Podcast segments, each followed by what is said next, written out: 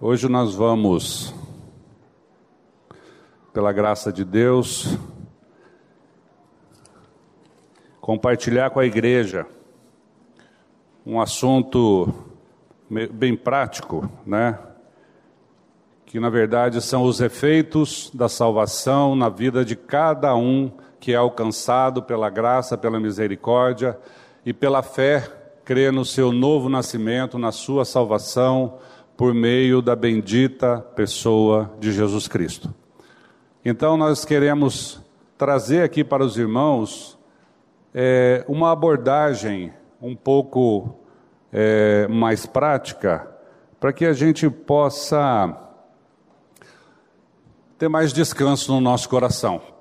Temos percebido através da vivência, da experiência com os irmãos, com os nossos grupos, com os ministérios, que nós temos vivido bastante aflições, bastante é, impacto das circunstâncias que estão à nossa volta, e nós pedimos a Deus que Ele mesmo traga essa revelação para que a gente possa viver e continuar vivendo aqui neste mundo, mas com descanso da certeza da salvação e da eternidade que nós temos garantida através da obra de Cristo. Amém? O nosso estudo de hoje tem como título Uma vez unidos, eternamente unidos.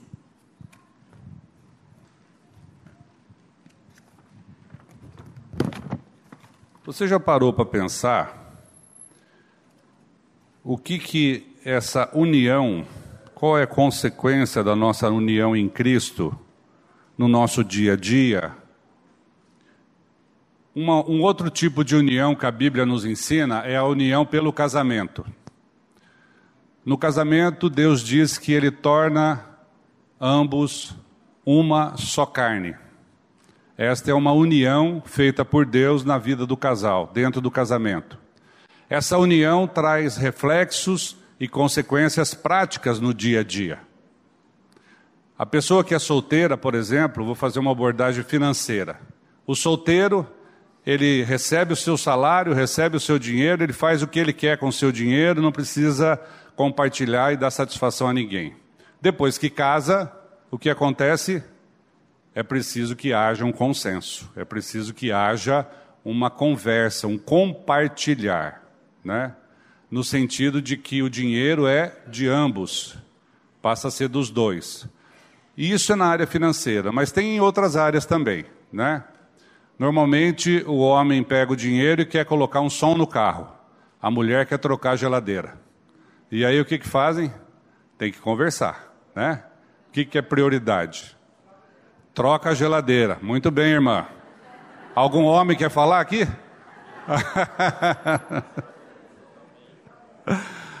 ok.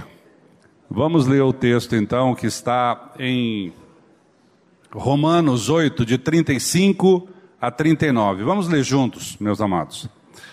Quem nos separará do amor de Cristo? Será tribulação, ou angústia, ou perseguição, ou fome, ou nudez, ou perigo, ou espada? Como está escrito: Por amor de ti somos entregues à morte o dia todo. Fomos considerados como ovelhas para o matadouro. Em todas destas coisas, porém, somos mais que vencedores, por meio daquele que nos amou. Porque eu estou bem certo de que nem a morte, nem a vida, nem os anjos, nem os principados, nem as coisas do presente, nem do porvir, nem os poderes, nem a altura, nem a profundidade, nem qualquer outra criatura poderá separar-nos do amor de Deus, que está em Cristo Jesus, nosso Senhor. Santo Espírito, vem revelar ao nosso coração o que o nosso Pai quer nos ensinar nessa manhã de hoje, em nome de Jesus. Amém. Como preâmbulo da nossa reflexão, Gostaria de fazer minhas as palavras escritas por um querido mendigo da graça, por certo inspirado por Deus, em um de seus milhares de estudos intitulado A Salvação da Alma 4, Pastor Glênio Paranaguá. Quando nós nascemos de novo, nosso espírito é vivificado e é salvo da condenação do pecado. Agora, pois, já nenhuma condenação há para os que estão em Cristo Jesus. Romanos 8:1.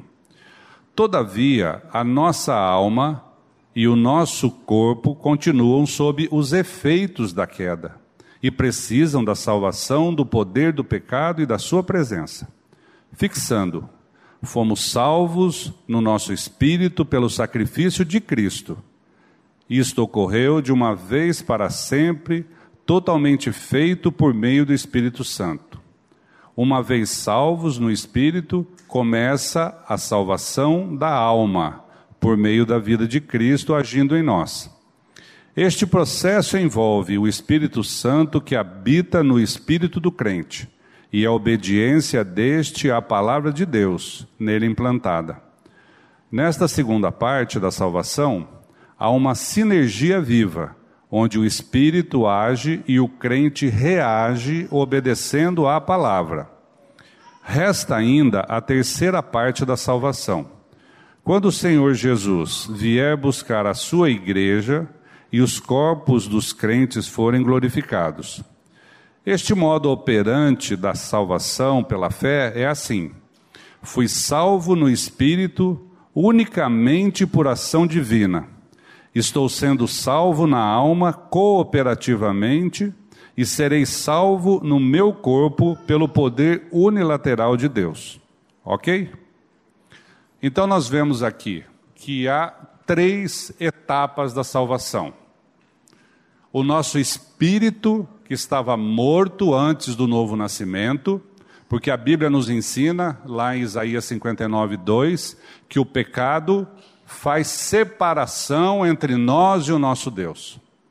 Aquela morte que Deus disse lá no jardim do Éden para Adão: se ele comesse da árvore do conhecimento do bem e do mal, certamente ele iria morrer. Aquela morte não era uma morte física, mas era uma morte espiritual.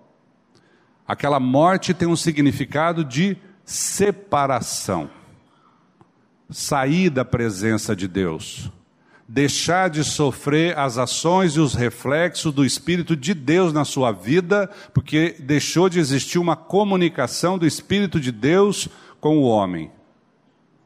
Essa separação fez com que o homem fosse expulso do jardim do Éden e, obviamente, como consequência, expulso da presença de Deus.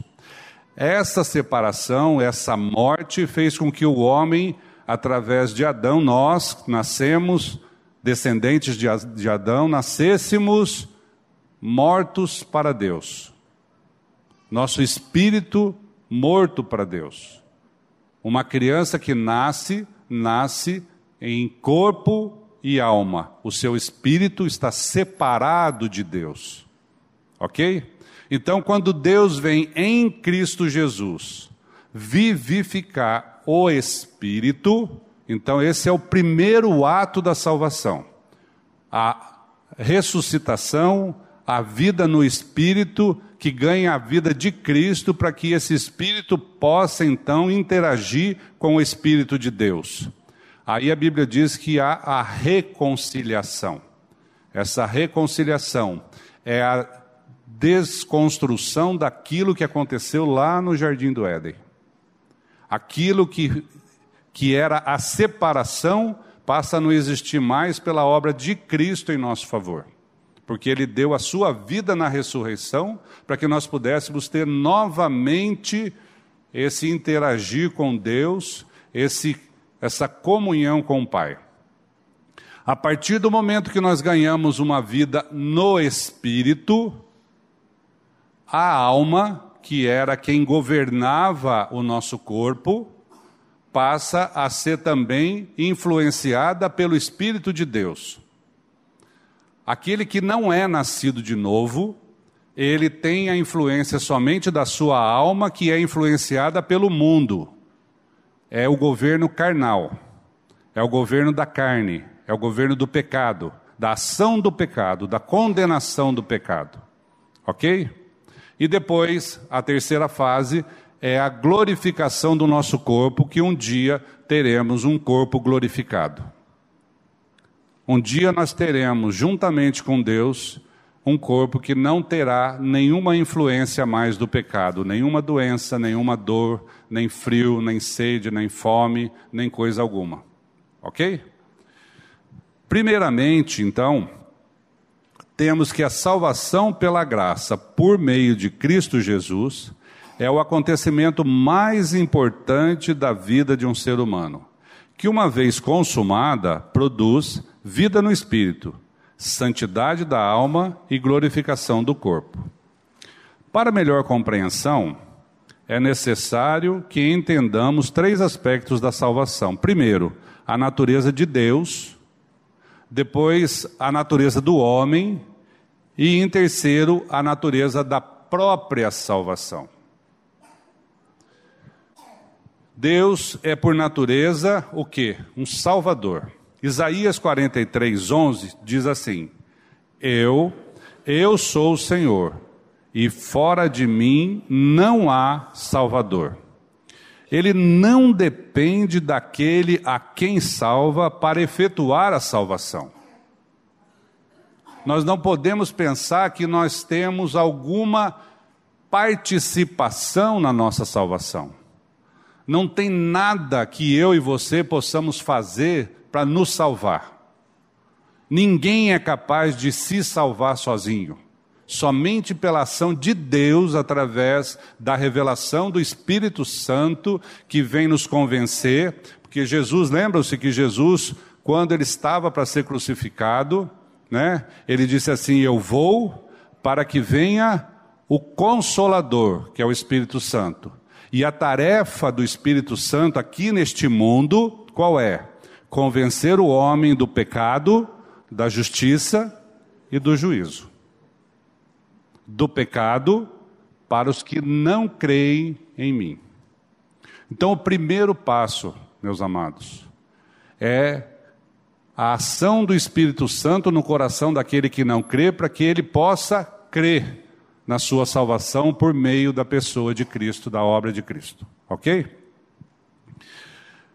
A Bíblia deixa claro que aqueles que pertencem a Deus não nasceram de novo por sua própria vontade, mas pela vontade de Deus, porque assim está escrito em João 1,13: os quais não nasceram do sangue, nem da vontade da carne, nem da vontade do homem, mas de Deus.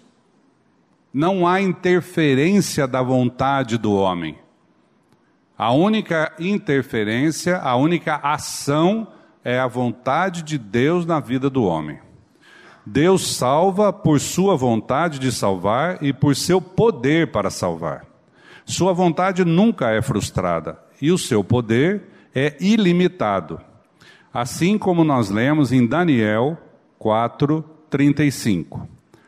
Todos os moradores da terra são por ele reputados em nada, e segundo a sua vontade, ele opera com o exército do céu e os moradores da terra.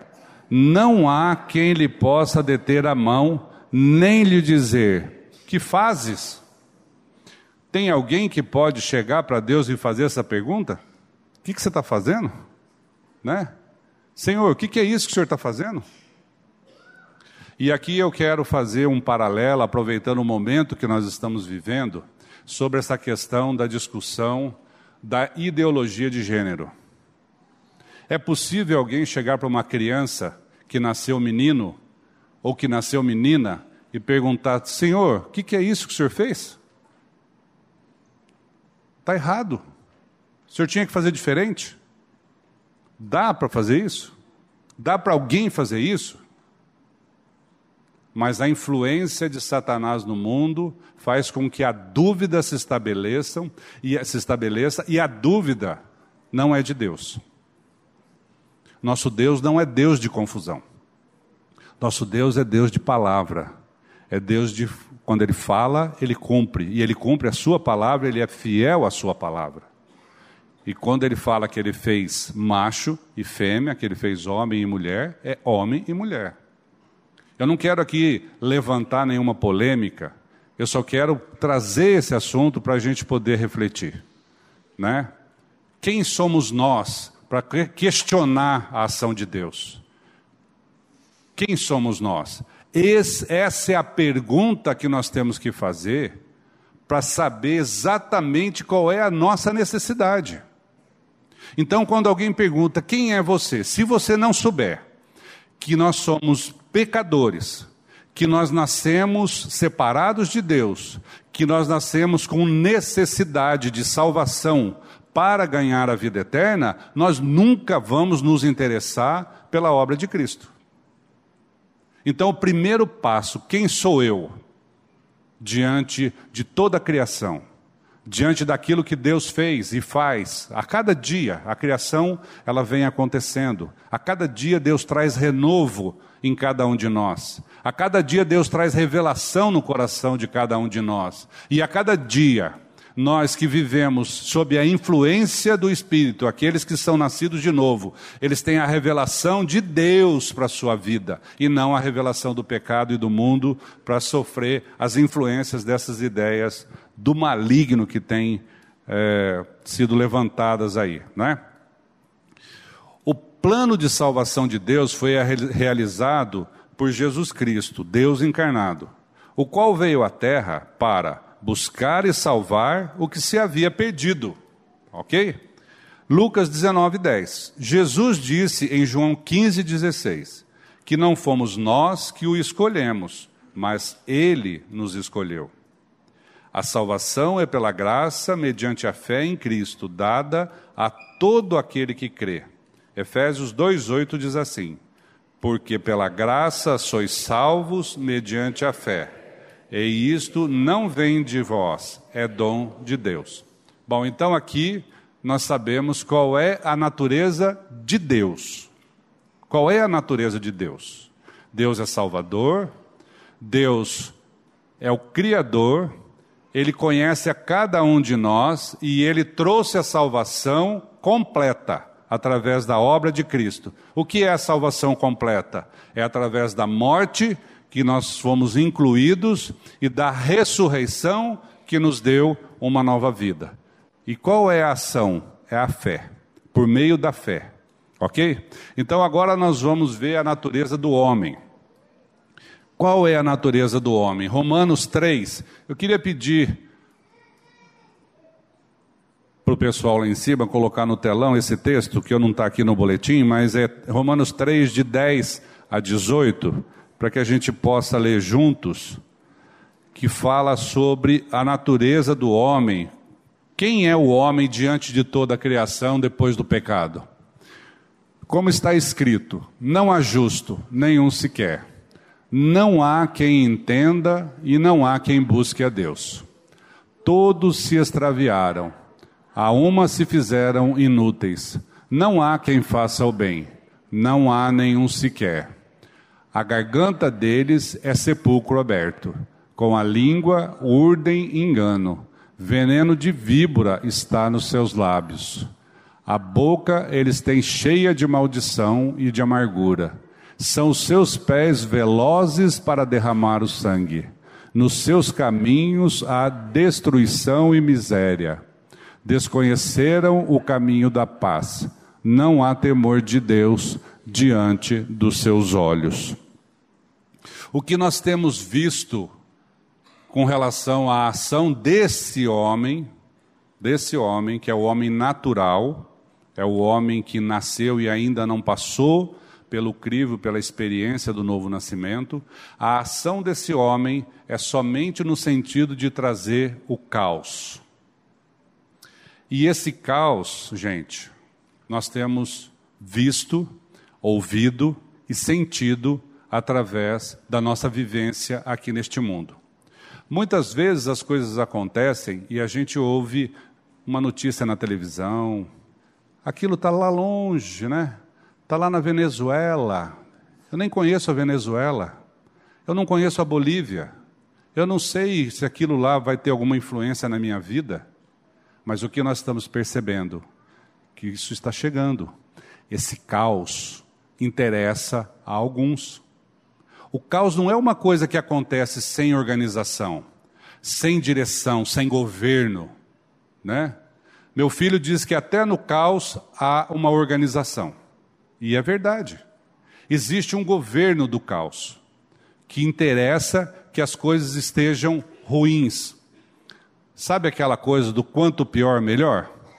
Para nós isso não é bom, mas tem pessoas, e é a maioria, infelizmente, que buscam o caos. Por quê? Quando tudo está perdido, quando tudo está bagunçado, quando não há mais esperança, qualquer coisa serve. Qualquer coisa serve.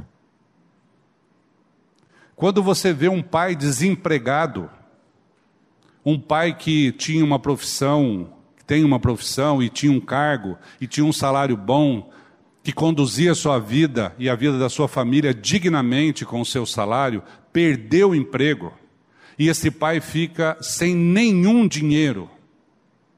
Aí aparece uma bolsa qualquer coisa, de 50 reais.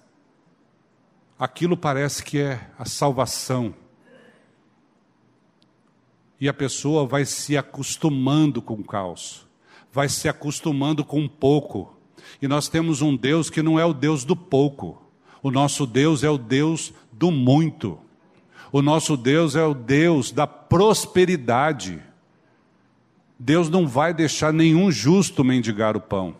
Deus não vai deixar nenhum dos seus padecer necessidade, porque está escrito e Ele cumpre a Sua palavra mas o caos interessa para o governo do mundo, para o governo carnal do pecado, para que o povo fique subjugado, para que o povo fique de cabresto na mão, nas mãos de alguns. E nós temos percebido isso hoje em dia. Nós temos percebido que vende-se sonhos e mentiras que não vão acontecer e as pessoas acabam acreditando naquilo que é mentira. E nós sabemos que a mentira, ela vem de quem? Ela vem de Satanás. Satanás é o pai da mentira. Então, quando nós cremos naquilo que não é de Deus, nós estamos crendo naquilo que não é a verdade de Deus, que é a bendita pessoa de Jesus Cristo. Precisamos refletir sobre isso nas nossas vidas. Agora, com relação a esse homem, que é o homem natural, né? Contudo, o homem é por natureza um ser depravado que não busca Deus de forma alguma, até seu coração ser transformado pelo Espírito Santo de Deus. Ele não busca a Deus, nem pode fazê-lo. A palavra de Deus é incompreensível para ele. O homem não regenerado é injusto, inútil e enganador. Sua boca está cheia de amargura e blasfêmia, e seu coração é inclinado ao derramamento de sangue ele não tem paz e não há temor diante dos seus temor de Deus diante dos seus olhos. Nós já lemos esse texto aí. Tal pessoa é incapaz de salvar a si mesma ou de sequer enxergar a sua necessidade de salvação. Só depois de ter sido feita uma nova criação em Cristo é que o seu coração e mente são convertidos a Deus ele agora vê a verdade e entende as coisas espirituais. 1 Coríntios 2, 14 e 15 diz assim: Ora, o homem natural não aceita as coisas do Espírito de Deus porque eles são loucura, e não pode entendê-las porque elas se discernem espiritualmente. Porém, o homem espiritual julga todas as coisas mas ele mesmo não é julgado por ninguém. Todavia, no tocante à ação do pecado, não podemos subestimá-la. Ela tem o poder terrível de nos separar do amor de Deus. 1 João 3, 8 e 9 diz assim: Aquele que pratica o pecado procede do diabo, porque o diabo vive pecando desde o princípio. Para isto se manifestou o Filho de Deus, para destruir as obras do diabo. Todo aquele que é nascido de Deus não vive na prática de pecado, pois o que permanece nele é a divina semente. Ora, esse não pode viver pecando, porque é nascido de Deus. Vejam a diferença entre o caráter e a natureza de Deus e o caráter e a natureza do homem natural. É da água, não vou falar da água para o vinho, porque são símbolos da palavra, mas é como a água e o óleo que não se misturam. Não tem como haver comunhão entre o pecado e a santidade de Deus. A natureza de Deus e a natureza do homem, se não for pela ação do Espírito e pela obra de Cristo.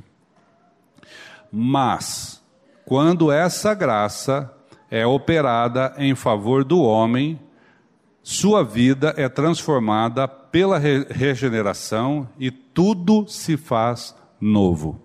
Segundo os Coríntios 5:17, diz assim: "E assim se alguém está em Cristo, é nova criatura.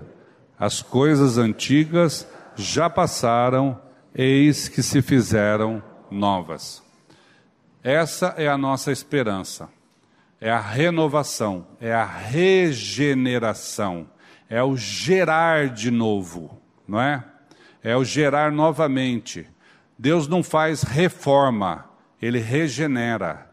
Ele não faz meia sola, ele não dá uma garibada, ele troca. Ele tira o coração de pedra e põe um coração de carne. Ele não trabalha e faz um, um uma reforma naquele coração. Não há espaço para o pecado no coração do regenerado. Não, espaço, não há espaço para a dependência do sentimento e da minha é, da, do meu interesse egoísta no lugar da ação do Espírito e da santidade de Deus na minha vida. Em segundo lugar, temos que a salvação produz efeitos práticos na vida do homem. Um salvo, novo nascido, é aquele que foi liberto do pecado e da condenação. Ele é uma nova criação que foi justificada pelo sangue do Cordeiro Santo de Deus. Sua velha natureza foi crucificada juntamente com Cristo. Sua nova natureza é santa e não mais deseja andar na prática do pecado. Romanos 6, 5 e 6 assim nos ensina. Porque se fomos unidos com Ele na semelhança da Sua morte, certamente o seremos também na semelhança da Sua ressurreição. Sabendo isso, que foi crucificado com Ele o nosso velho homem, para que o corpo do pecado seja destruído e não sirvamos o pecado como escravo. Sabendo isso, que fomos unidos. Se dentro do casamento nós temos uma união de uma só carne, mas, mesmo assim, nós vemos que alguns casais ainda se divorciam, ainda há separação, no campo da salvação isso não é possível. Essa união com Cristo, o primeiro texto que nós lemos, ele pergunta: Quem nos separará do amor de Deus? Qual é a ação do mundo que pode interferir na nossa vida que vai nos separar desse amor de Deus, né? Então, não há ação do pecado que seja maior do que a ação de Deus em Cristo Jesus em nosso favor. Aquela obra é uma obra que foi consumada de uma vez por todas. Não há volta. Uma vez salvos, para sempre salvos. Essa é a nossa garantia. E assim então nós temos que aquele que apenas nasceu uma vez fisicamente e com o espírito morto separado de Deus, tinha o seu corpo governado pela sua alma que era movida pelos seus próprios interesses e sentimentos egoístas. Porém, o que nasce de novo pela fé o qual ganha vida no Espírito, pela vida de Cristo que nos reconciliou com o Pai, Efésios 2, de 1 a 5, passa a ser governado pelo Espírito Santo que vem habitar nele, o qual se comunica com o seu espírito. Gálatas 5, 24 e 25 diz assim: E os que são de Cristo Jesus crucificaram a carne com as suas paixões e concupiscências. Se vivemos no Espírito, andemos também no Espírito. Esse texto de Gálatas 5, ele vem nos ensinar ali no versículo 19 quais são as obras da carne. Lembram? Quais são as obras da carne? E ali ele faz uma comparação entre as obras da carne e o fruto do Espírito. Aqueles que são carnais, o homem natural, as obras da carne são impureza, lascívia, mentiras. Pode falar, gente. Até o que não está escrito lá. Ah, está aqui? Ora, as obras da carne são conhecidas e são prostituição, impureza, lascívia. que mais? 20. Verso 20 idolatria, feitiçaria, inimizade, porfia, ciúmes, írias, discórdias, dissensões, facções. Vocês conhecem isso? Hã? Já conhece? Puxa vida, fiquei decepcionado agora. Achei que fosse todo mundo, né? Livre, isento. Mas aí no verso 21, vamos lá para o 21. Não, 22. 22. Vamos ver agora o fruto do Espírito. Ah lá. Quando há a mudança, quando há o novo nascimento, quando há a salvação, quando há a ação do Espírito Santo na vida daquele que vem a crer na sua morte, na sua ressurreição e por isso ganha a salvação por meio do novo nascimento, o seu comportamento passa a ser governado pelo Espírito que vem trazer o fruto do Espírito, que é amor, alegria, paz, longanimidade, benignidade, bondade, fidelidade, mansidão, mulheres, domínio próprio. Contra essas coisas não há lei. Mulher mansa é uma benção, né? Mulher mansa, domínio próprio, fala baixinho, não briga com o marido. Esses tempos atrás, eu fico puxando a sardinha para o meu lado, a cota não está aqui. Olha só, esses tempos atrás nós fomos num evento de casais lá em São Paulo. Aí um senhorzinho de 90, para não dizer que 90, tinha 89 anos. Casado, com a sua esposa do lado, coisa mais linda, né? Coisa mais linda. Casalzinho ali com 50 e tantos anos de casado. E ele disse que a mulher tinha que ser igual o GPS. Quando o marido erra, o que, que ela fala? O que, que o GPS fala, aquela mulher do GPS? recalculando, baixinho, sem brigar, né? Marido errou, recalculando. Ó, oh, que legal, né? Não precisa brigar, gente, né? É só mudar o rumo. Vai dar uma outra volta, mas vai chegar no mesmo lugar. Agora, mansidão, olha, fruto do espírito, né? A propósito, os escritores cristãos Dan Stone e David Gregory do livro O Resto do Evangelho, que nós estamos estudando lá no grupo de homens. Aliás, eu quero deixar um convite aqui para os homens, né? Toda quinta-feira nós estamos lá às 19 horas na Colina da Graça, estudando esse livro maravilhoso pela segunda vez, que é palavra pura, né? Ele traz aqui, esses autores, eles trazem um texto que diz assim: Para vivenciar a nossa união com Cristo, o Espírito Santo precisa nos entregar a revelação de duas verdades. Em primeiro lugar, precisamos receber a revelação de que morremos em Cristo e estamos mortos para o pecado, para a lei e para nós mesmos como ponto de referência. Essa convicção de que nós estamos mortos para o pecado, mortos para a lei e mortos para nós mesmos faz toda a diferença nas nossas atitudes. nas nossas decisões, no nosso comportamento, vida cristã prática. Na prática. Porque não adianta, meus irmãos e irmãs, nós estamos aqui todo domingo ouvindo a palavra de Deus. E na segunda-feira a nossa vida ser governada pelas nossas ações egoístas e egocêntricas que buscam os nossos próprios interesses. Mas a pergunta é: isso que eu estou fazendo, isso que eu estou pensando, é para a glória de Deus? O meu casamento glorifica a Deus? O meu trabalho glorifica a Deus? A minha função de pai e de mãe glorifica a Deus? A minha função de avô e de avó glorifica a Deus? O que, que as pessoas, meus amigos, meus familiares vão falar de mim depois que eu morrer? Qual o legado que eu vou deixar? Né? Porque enquanto nós estamos aqui, a gente ainda vai dando um jeitinho. Mas e depois? Né?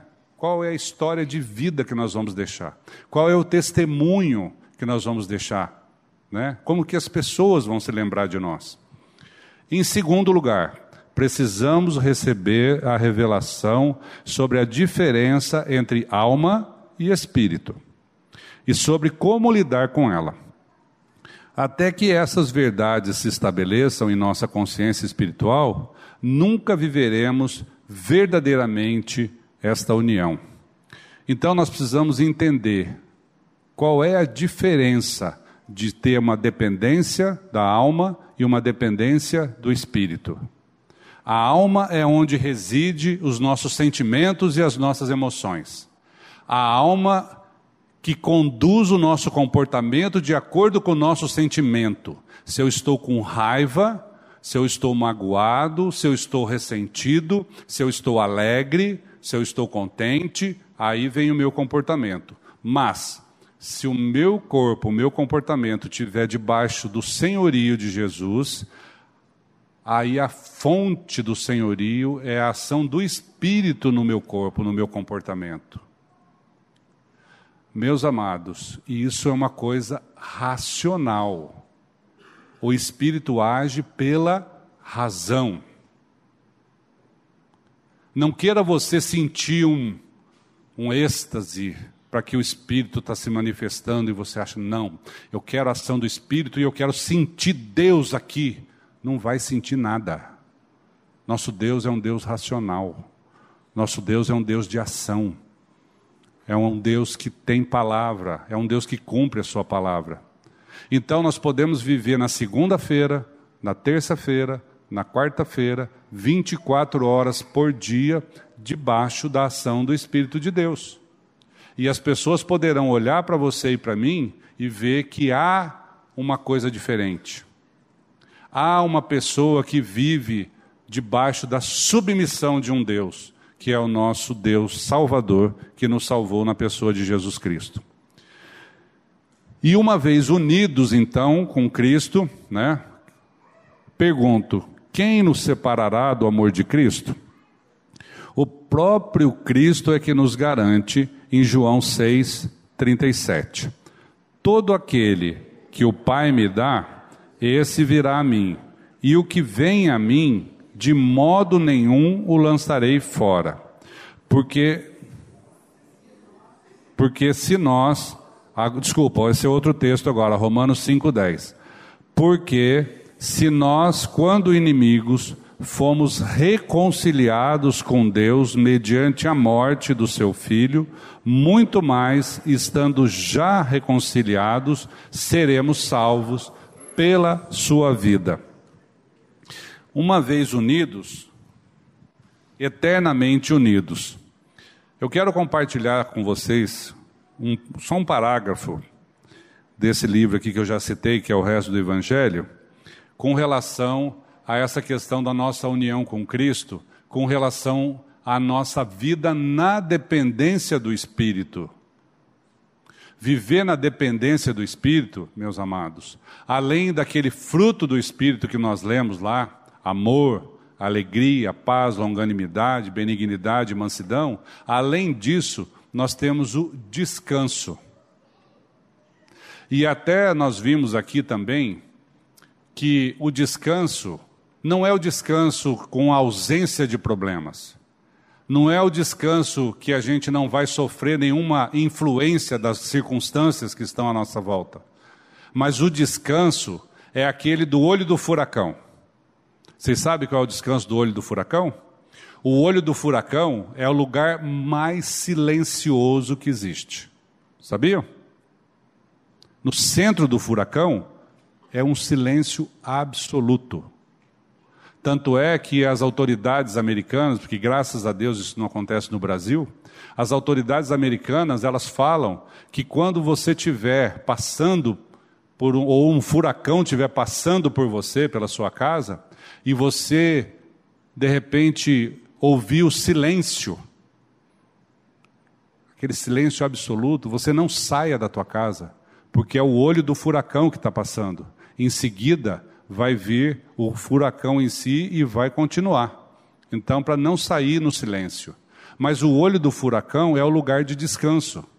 Porque se nós estamos na periferia do furacão, nós estamos sofrendo todo o estrago que o furacão pode ocasionar, não é? Mas nós temos um Deus que nos traz esse tipo de descanso, sabendo que há um furacão, mas nós estamos descansados justamente nele, que é o centro que é o olho do furacão. Então o autor diz assim: enquanto nossa própria humanidade for nosso ponto de referência, não saberemos que estamos mortos e não conheceremos a união. Enquanto a nossa humanidade for o nosso ponto de referência. Onde eu estou apoiado? Em mim? Hum, problema. Problema. Né? Nós não, desculpa, não poderemos conhecê-lo, conhecê-la. Eu não disse que não podemos falar dela ou citar versículos sobre ela. Apenas digo que não teremos conhecimento de, de causa sobre nossa união. Mas quando vivenciarmos a nossa realidade da nossa união com Cristo, deixaremos de nos guiar pela alma e de de ter nós mesmos quando, como ponto de referência. Quando nós tivermos essa convicção de que Cristo é a nossa vida, a nossa referência vai mudar. Não mais eu, mas Cristo. Não foi o que o Paulo, Paulo disse? Não mais eu, mas Cristo em mim, a esperança da glória. Vida cristã é muito simples, nós é que complicamos. O descanso do salvo, novo nascido, vem da mudança de governo. Abandonamos o governo do homem corrupto, está lá em 1 Pedro 2,11, e pelo governo do santo somos conquistados para a salvação eterna em unidade com a Trindade Santa. Fomos atraídos e incluídos no corpo de Cristo para que a condição de filho fosse restabelecida e ganhássemos novamente a intimidade que foi perdida no jardim do Éden. Para tanto, Jesus, em sua penúltima oração, antes da sua morte de cruz, chamada de oração sacerdotal, assim orou, João 17, 20 e 21. Não rogo somente por estes, mas também por aqueles que vierem a crer em mim por intermédio da Sua palavra, a fim de que todos sejam um. E como és tu, ó Pai, em mim e eu em ti, também sejam eles em nós, para que o mundo creia que tu me enviaste. Aquela oração diante dos apóstolos que Jesus fez não foi somente em favor dos apóstolos, mas foi em favor de cada um de nós não rogo somente por estes que estão aqui, mas por aqueles que vão crer em mim um dia. Que graças a Deus são aqueles que creem hoje, amanhã e eternamente. Essa oração de Jesus diz que assim como ele é um em Deus, ele pediu para que nós também sejamos um com eles na Trindade Santa. Gente, isso não é pouca coisa. Pare e pensa. Hã? Pare e pensa. Primeiro, Deus na criação diz assim: que Ele fez o homem, a sua imagem e a sua semelhança. Então, quando nós olharmos um para o outro, nós estamos vendo a imagem do Criador. E aí, depois, espiritualmente, ele vai dizer: Olha, eu quero te pedir para que nós sejamos um, como nós somos um, que eles sejam um em nós. Imagina? Além de ser a imagem e semelhança, nós estamos identificados espiritualmente com o nosso Criador. E nós não podemos andar neste mundo aqui, meus amados, achando que nós somos pouca coisa. Porque nós temos um Cristo que vive em nós. Nós temos um Deus que fez toda essa obra para que a gente pudesse viver neste mundo aqui como forasteiros como embaixadores do reino de Deus aqui nessa terra. Nós estamos representando o nosso rei aqui na terra. Não podemos achar que nós vamos viver aqui sob influência de pecado que vem para a destruição. E é com essa garantia de que, independentemente das circunstâncias, continuamos a nossa caminhada aqui neste mundo, sempre descansados no colo do Pai certos de que nada mais poderá nos separar do amor de Deus em Cristo Jesus, nosso Senhor. Amém? Que Deus, na sua infinita graça, na sua infinita misericórdia, que o Espírito Santo de Deus, através da sua ação, venha alcançar aqueles que ainda não tiveram essa experiência, que ainda não creram, para que todos possam ganhar a salvação por meio da obra que já foi consumada naquela cruz. Vamos orar, meus irmãos? Vamos ficar de pé para a gente poder orar ao nosso Deus e depois irmos para o nosso almoço. Paizinho querido, nós te damos graças por tão grande amor, expressão do teu amor naquela cruz, onde o teu único filho morreu por cada um de nós e nos incluiu naquela morte. Nós te agradecemos porque na ressurreição, pela fé, nós ganhamos a nova vida, a vida regenerada, a vida de Jesus Cristo em nós. Pai, faça cada um de nós um embaixador do teu reino aqui neste mundo. Que possamos viver o descanso, que possamos viver a certeza, Pai, da tua presença, a certeza da tua salvação a certeza da tua ação na vida de cada um de nós. Não permita que a ação do inimigo, a ação do pecado venha sobre nós, mas que somente Cristo seja glorificado nas nossas escolhas, nas nossas atitudes. Pai, nós te adoramos, te glorificamos. Nos dê um dia descansados na tua presença e na garantia da tua palavra, a qual tu és fiel. E é no nome santo de Cristo Jesus que nós oramos. Amém. A livraria PIB Londrina procura selecionar cuidadosamente seus títulos e autores a fim de oferecer um conteúdo alinhado com o Evangelho de Jesus Cristo. Bíblias, livros de teologia, devocionais, literatura infantil, biografias, comentários bíblicos e muito mais. Dispomos também de um acervo de CDs e DVDs das mais de 5 mil mensagens ministradas na primeira Igreja Batista em Londrina. Visite a livraria PIB Londrina e conheça ainda mais. Livraria PIB Londrina, de segunda a sexta, das 13h30 às 18 horas. Endereço na Avenida Paraná, 76A, próximo ao Calçadão, bem no centro de Londrina. Ligue para 3372 8921 ou acesse o site www.livrariapiblondrina.com.br.